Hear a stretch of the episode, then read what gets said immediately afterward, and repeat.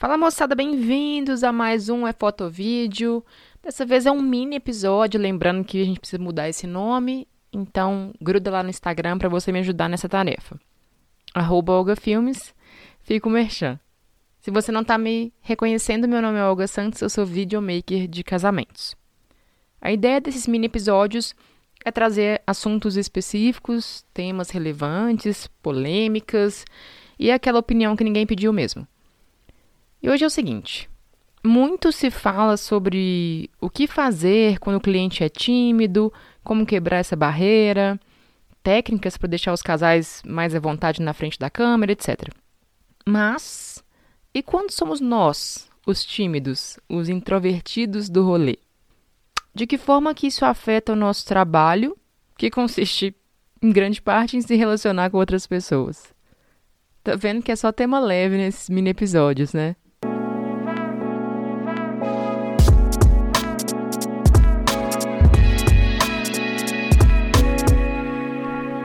Bom, primeiro vamos desmistificar algumas coisas. Timidez e introversão não são sinônimos. E olha que eu mesma já pensei isso.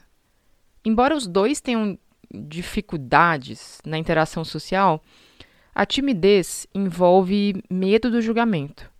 Tem nervosismo, ansiedade, essa sensação de que as pessoas estão nos observando. E a timidez pode estar tá associada também com baixa autoestima, e, em alguns casos, até com uma certa fobia social. Já o introvertido é uma pessoa que tem preferência por ambientes calmos, com menos gente. Ao contrário do extrovertido, a interação social suga a energia dele. É por isso que as pessoas reagem tão diferentes ao isolamento. Você já viu aquelas pessoas que querem sair depois do trabalho, encontrar a galera para recarregar as energias? Enquanto tem gente que não vê a hora de ir para casa e ficar sozinho com um livro, com Netflix. Pois é, tá aí, extrovertidos e introvertidos. Tem uma analogia muito massa que o Simon Sinek fez num vídeo do YouTube, que é o seguinte: O introvertido acorda e sai de casa com cinco moedinhas todo dia. E a cada interação social, a cada pessoa que ele encontra, aquela conversa de elevador, aquelas coisas, ele perde uma moedinha. Enquanto o extrovertido é uma pessoa que sai de casa com zero moedinhas. E a cada interação, a cada pessoa que ele encontra, a cada conversa, a cada, enfim, encontro, ele ganha uma moedinha. Então, no fim do dia, ele está cheio de moedinhas. Deu para entender?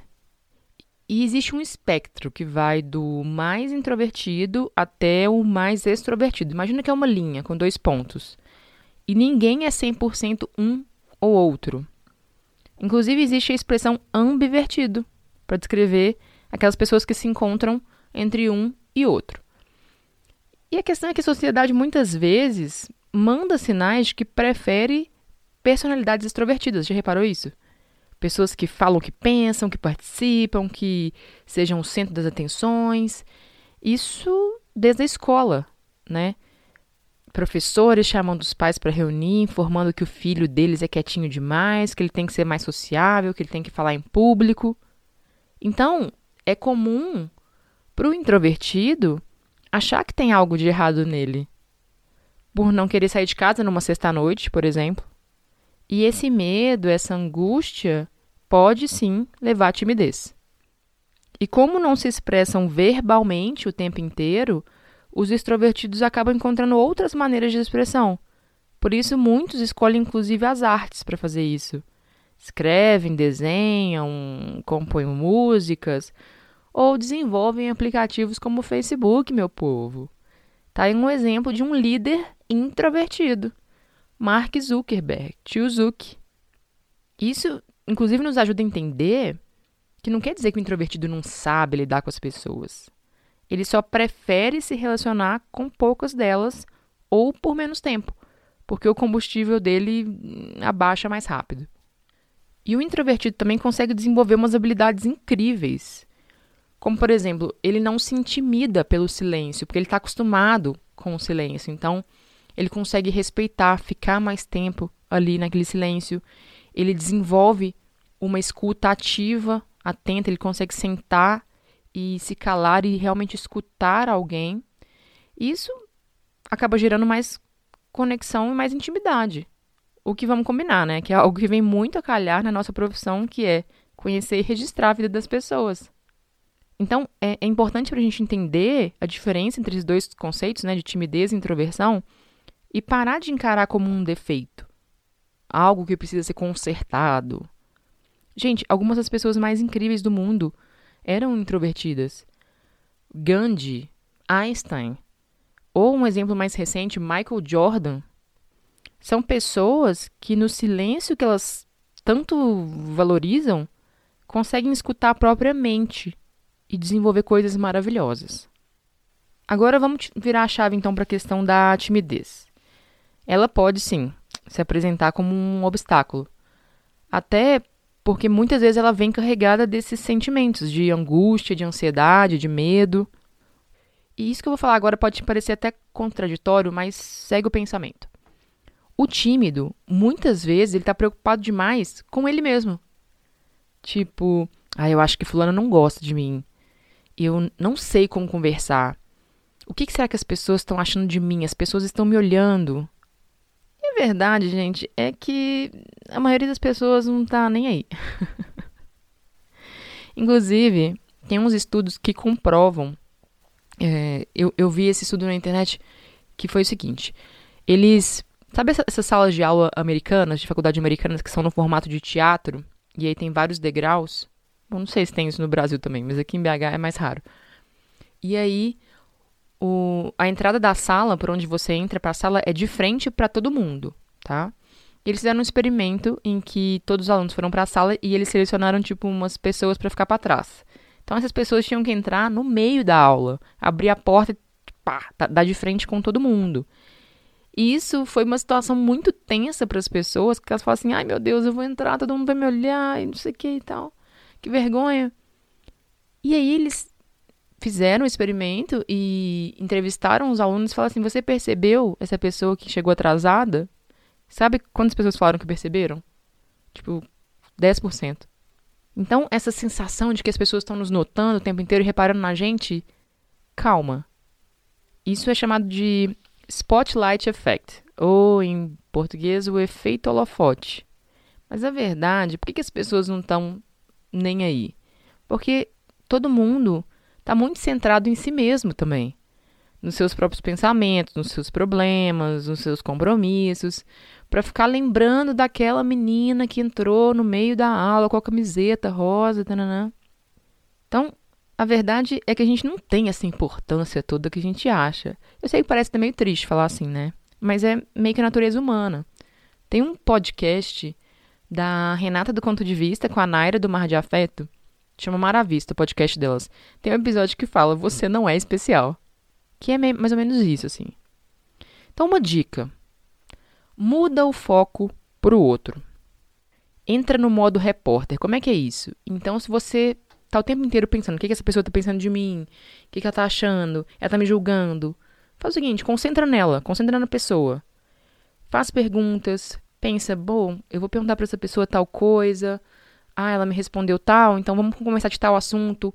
Porque aí, quando você muda o foco para o outro, você sai desse lugar autocentrado na sua cabeça e sobra menos espaço no seu HD interno para ficar é, super analisando essas questões, né?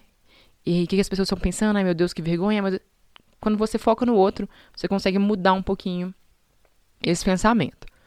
E o tímido também tem uma tendência de ficar ansioso durante uma conversa, pensando na próxima coisa que ele vai falar, que ele vai perguntar, para que a pessoa ache ele interessante, né? Ou para que as pessoas não fiquem reparando nele. Mas além disso gerar uma angústia, porque você está sempre pensando, ah, que eu vou perguntar depois, que eu vou perguntar depois. Isso faz com que a conversa não flua tão naturalmente. Faz sentido? E aqui uma dica que me ajudou muito na vida. Deixa a conversa te levar. Como assim? Vamos supor que a noiva está te falando que resolveu se casar em Tiradentes. Em vez de você já estar tá pensando na próxima pergunta, ah, então tá, agora eu vou perguntar da cerimônia. Escuta o que ela está te dizendo. Aproveita esse gancho que ela mesma te deu. Ah, Tiradentes? Por que Tiradentes? Qual que é a sua relação com essa cidade? E assim você engaja numa conversa mais fluida, sabe? Uma outra situação muito tensa pro tímido é encarar um grupo. Sabe, na festinha? No evento de network? E quando você pensa que tem que conversar com um número X de pessoas ao mesmo tempo, o coração já acelera, o ombro dá aquela curvada. Mas ao mesmo tempo, num grupo, você não precisa conversar com o grupo. Conversa com uma pessoa. Se concentra nela.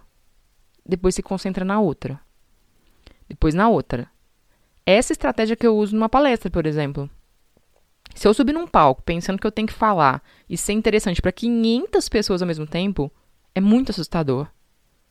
Mas quando eu tô lá em cima, eu foco em uma pessoa da plateia e eu converso com ela. Depois com outra, com outra e eu vou alternando. É a mesma lógica dos stories, gente. Se toda vez que eu abrir os stories eu pensar que eu tô falando com 13 mil seguidores, é uma pressão muito grande. Mas na verdade eu tô falando com uma pessoa. Eu tô falando com você, que tá escutando esse podcast. Aliás, vamos pegar esse gancho dos stories então. Quando eu falei sobre esse assunto de timidez no Instagram, algumas pessoas comentaram que tem medo de falar no Instagram por acharem que não tem nada interessante para dizer, para acrescentar. Então, primeiro, né? O que, que é uma coisa interessante para dizer? Sabe por que eu estou perguntando isso?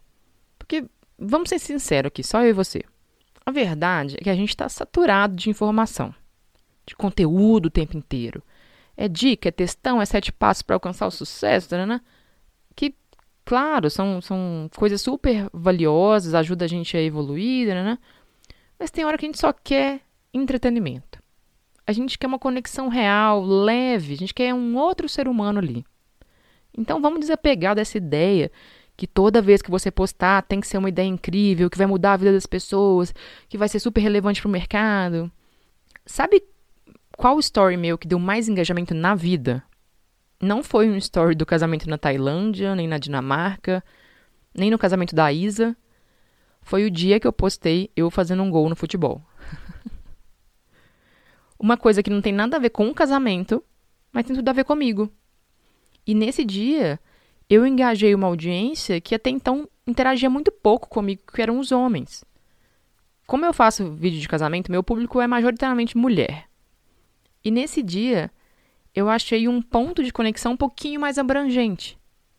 Aquele story tosco do vídeo da pelada de quinta-noite.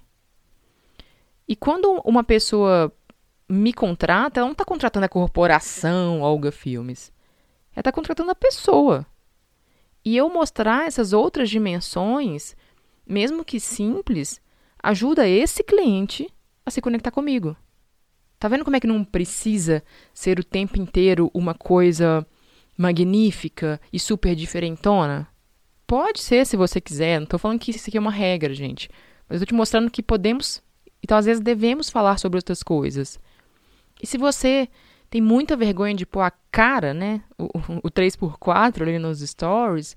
Eu não acho que, que isso deva ser o seu argumento para nunca falar de si mesmo, talvez na internet. Coloque uma foto e escreva um texto sobre algo de você.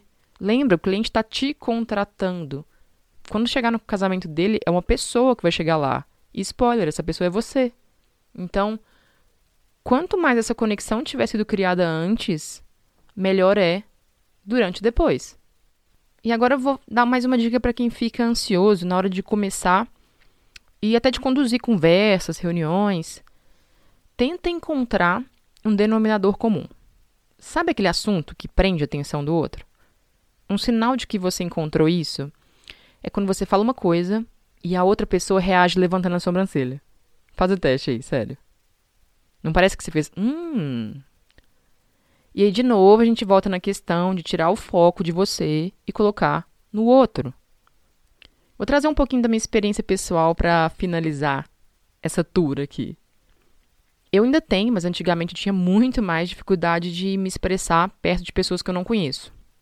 Eu sou aquela pessoa que vocês me convidam para ir no teatro e eu falo assim, mas é aqueles teatros interativos que eles vão pedir alguém da plateia para subir lá? então, eu chegava num making off, por exemplo, entrava muda e saía calada. Nos ensaios, às vezes eu ficava ali na sombra do fotógrafo, sabe? Ah, deixa ele dirigir e eu vou pegando o que der aqui. Eu até tinha ideias, direções, coisas que eu queria fazer, mas eu acabava deixando pra lá. Não tomava atitude, sabe? E eu percebi que isso afetava diretamente o resultado do meu trabalho, que podia ser muito melhor. Aí o bicho pegou. Quando eu percebi que a única pessoa responsável por isso era, sim, você acertou, eu mesma, eu resolvi mudar. Eu me perguntei se eu realmente ia deixar o medo e a vergonha de tal rumo da minha vida, da minha carreira. E ali eu encontrei um propósito para vencer essa barreira. Foi dali que eu tirei coragem.